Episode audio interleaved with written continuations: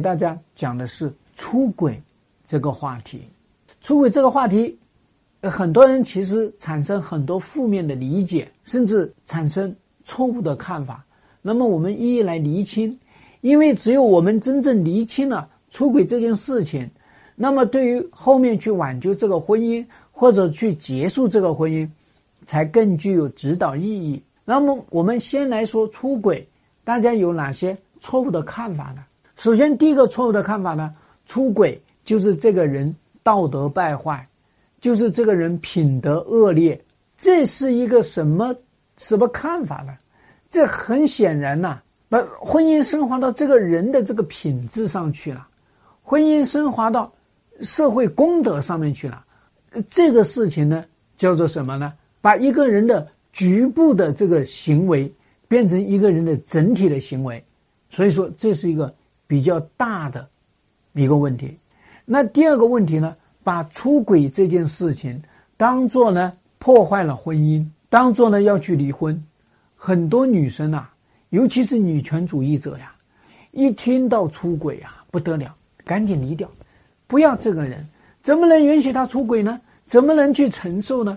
当然了，我认为呢，不能承受是正确的，但是怎么叫做出了轨，然后呢就没有办法在一起，就好像这个婚姻就不行了？呃，从来都没有说婚姻离婚是说因为出轨就是离婚，婚姻法里面没有，全世界的。婚姻法里面都没有说，因为出轨就要离婚。全世界婚姻法都说，感情破裂，没有感情了，两个人过不下去了，导致干嘛？才导致去离婚嘛，对不对？这个才是关键。那第三个误区呢是什么？叫做呢出轨就是一种背叛。出轨当然是一个背叛。那出轨就是背叛到什么程度呢？背叛到了把你这个人都给否定掉了。是不是？我们经常说，一个人他的存在是有两个，一个呢是他人的认同，还一个呢是自我的认同。哎，他出轨，怎么就把你的生命都给否定掉了？你不觉得奇怪吗？他背叛，就把你都给打压死掉了，你活不成了，好奇怪，对吧？其实呢，我们说出轨，它造成了一个他人的否，他人的否定。而不是变成自我的一个否定，他人对于这段婚姻的一个自我否定，而不是他人对你的否定。那么当然呢，如果我还要再加一点的话，那么就是大家对于婚姻本质的理解出了问题。什么呢？婚姻好像最核心的就是维护忠诚，这是很奇特的一个看法。婚姻怎么就变成了只要忠诚？当然，很多人会说，没有了忠诚，其他的东西都没有用。画的好奇怪呀！婚姻只有忠诚，婚姻变成了是一个奠基性的一个作用，你不觉得奇怪吗？你们的婚姻如果一定要说第一个奠基是要有感情基础，这是一个最重大的一个奠基，没有感情基础，你这个婚姻都没有没有存在的必要。然后在上面才再来谈什么忠诚啊，什么安全感啦，它不是一个基础性的一个东西。这是很多人对婚姻呐，到底基础是什么？我们如果在这个上面再衍生出去，婚姻的功能是什么？婚姻要满足什么？你好像只能满足，只有满足。一旦忠诚没有了，婚姻就要破裂了。这个看法太落后了，是很显然是一种激情的看法，是一种片面的看法，是一种自我否定的看法。这是我们从四个角度来讲，那我们来说出轨这个事情，他到底是在什么情况下他出轨呢？除了我们经常说，哎，这个人呐，就是基因型劈腿，好不了了的，这个人有问题。什么叫人有问题啊？就是说，他对于婚姻的这个态度有了问题，不是这个人有问题。他的祖宗几代，他爷爷他爸都出轨的人。所以他认为婚姻里面出轨没什么了不起，这是指他在婚姻里面这个问题有问题。这是我们很多情况下说什么基因型出轨。那第二个方面呢，这个出轨呢是什么？是他的性瘾出轨，无差别的、无条件的，不管这个老婆做得好还是做得歹，他都出轨。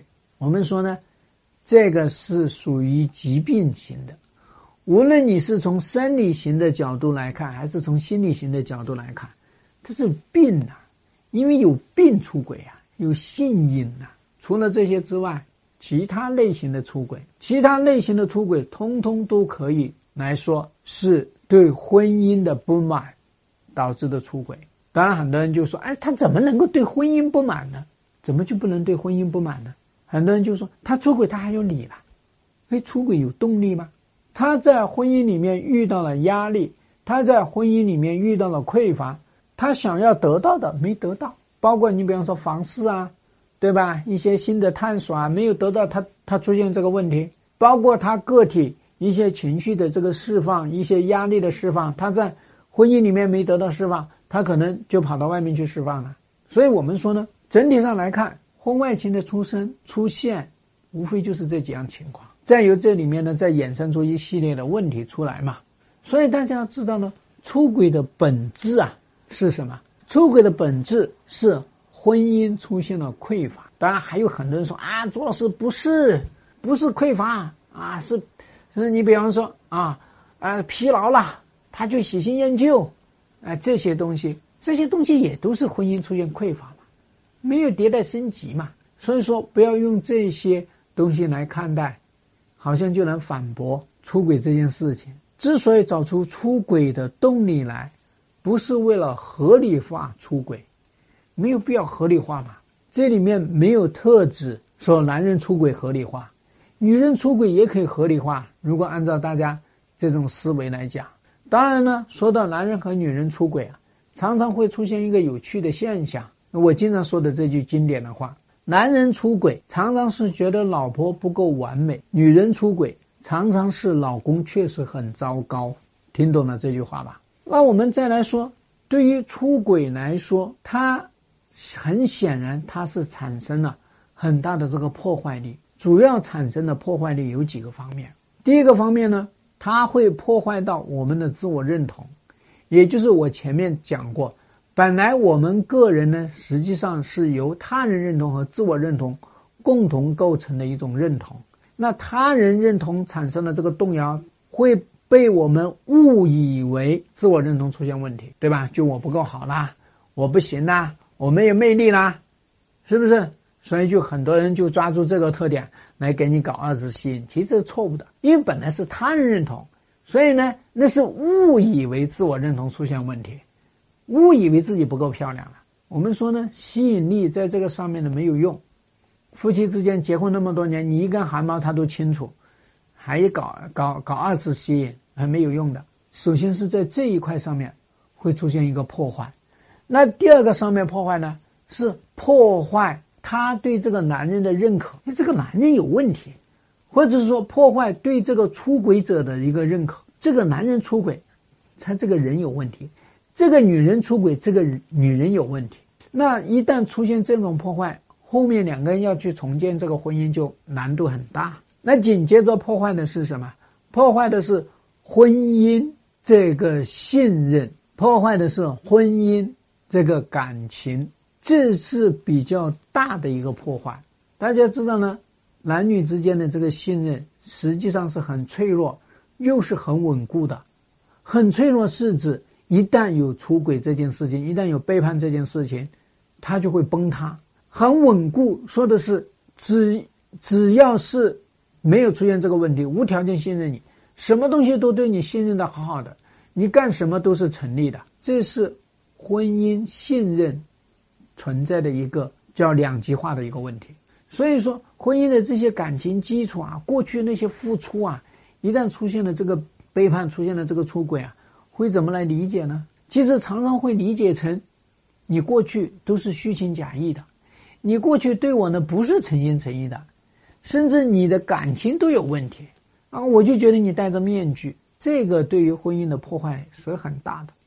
那么我们说呢，这个里面的破坏，其实最主要的是第一个破坏，因为会导致我们自我出现认同上面的问题，否定自我，啊，这是比较大的一个问题啊。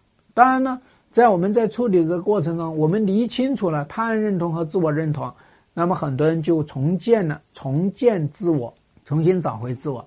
那么当然呢，也能够重新找回过去婚姻的这个美好的时光，那就唯一就是信任这一块比较麻烦，就是信任这块比较麻烦。那我们说呢，那我们找出来了婚外情或者出轨对于婚姻的这个破坏，那到后面来去修复夫妻之间的这个感情，相对来说就比较好办。唯一要处理的一件事情就是信任的重建。信任的重建呢，最核心的一个要点呢，又在于做出来、说出来、承诺出来。所谓做出来呢，就是说，你说你回归了，你说你跟对方分手了，你做出来，你不能说啊，你你这边一说说了怎么样呢？说了你又偷偷又去约会了，这个就叫做心口不一，那要出问题。所谓说出来呢，就是说呢。你出轨，你得要去把你分手这件事情要去讲，把你回归这件事情要去讲，把你出轨的这个动机要去讲，那整个呈现出来，对方就会觉得你确实是又说又做，所以能够接受，更好的接受。那承诺呢，是你要去给人家这些承诺，对吧？我们大家都知道，爱情三元论里面最重要的一个呢，是叫承诺。你有激情。你有亲密关系，如果你没有承诺，它就不是爱情。既然你说你要跟对方去分手，那么你就这几这三个环节里面，你就要去逐个破坏，对吧？那你要跟你的老婆或者跟你的老公要去重建这个爱情，那么你要从这三个方面去建立。那么我们说呢，出现的这个问题，其实人呐。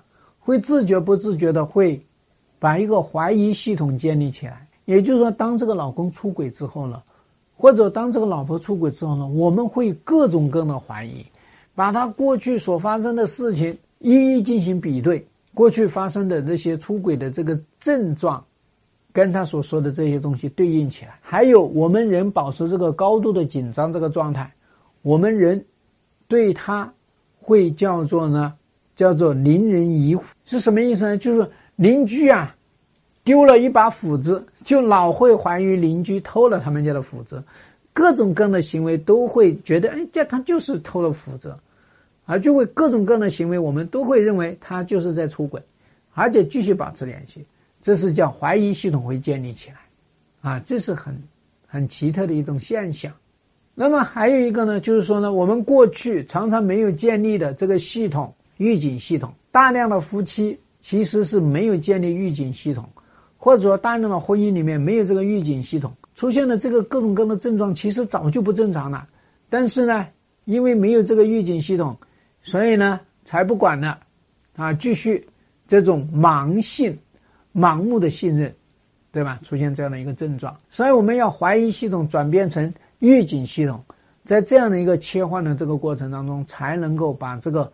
出轨这件事情重新来理清楚来，那么就给大家分析到这里。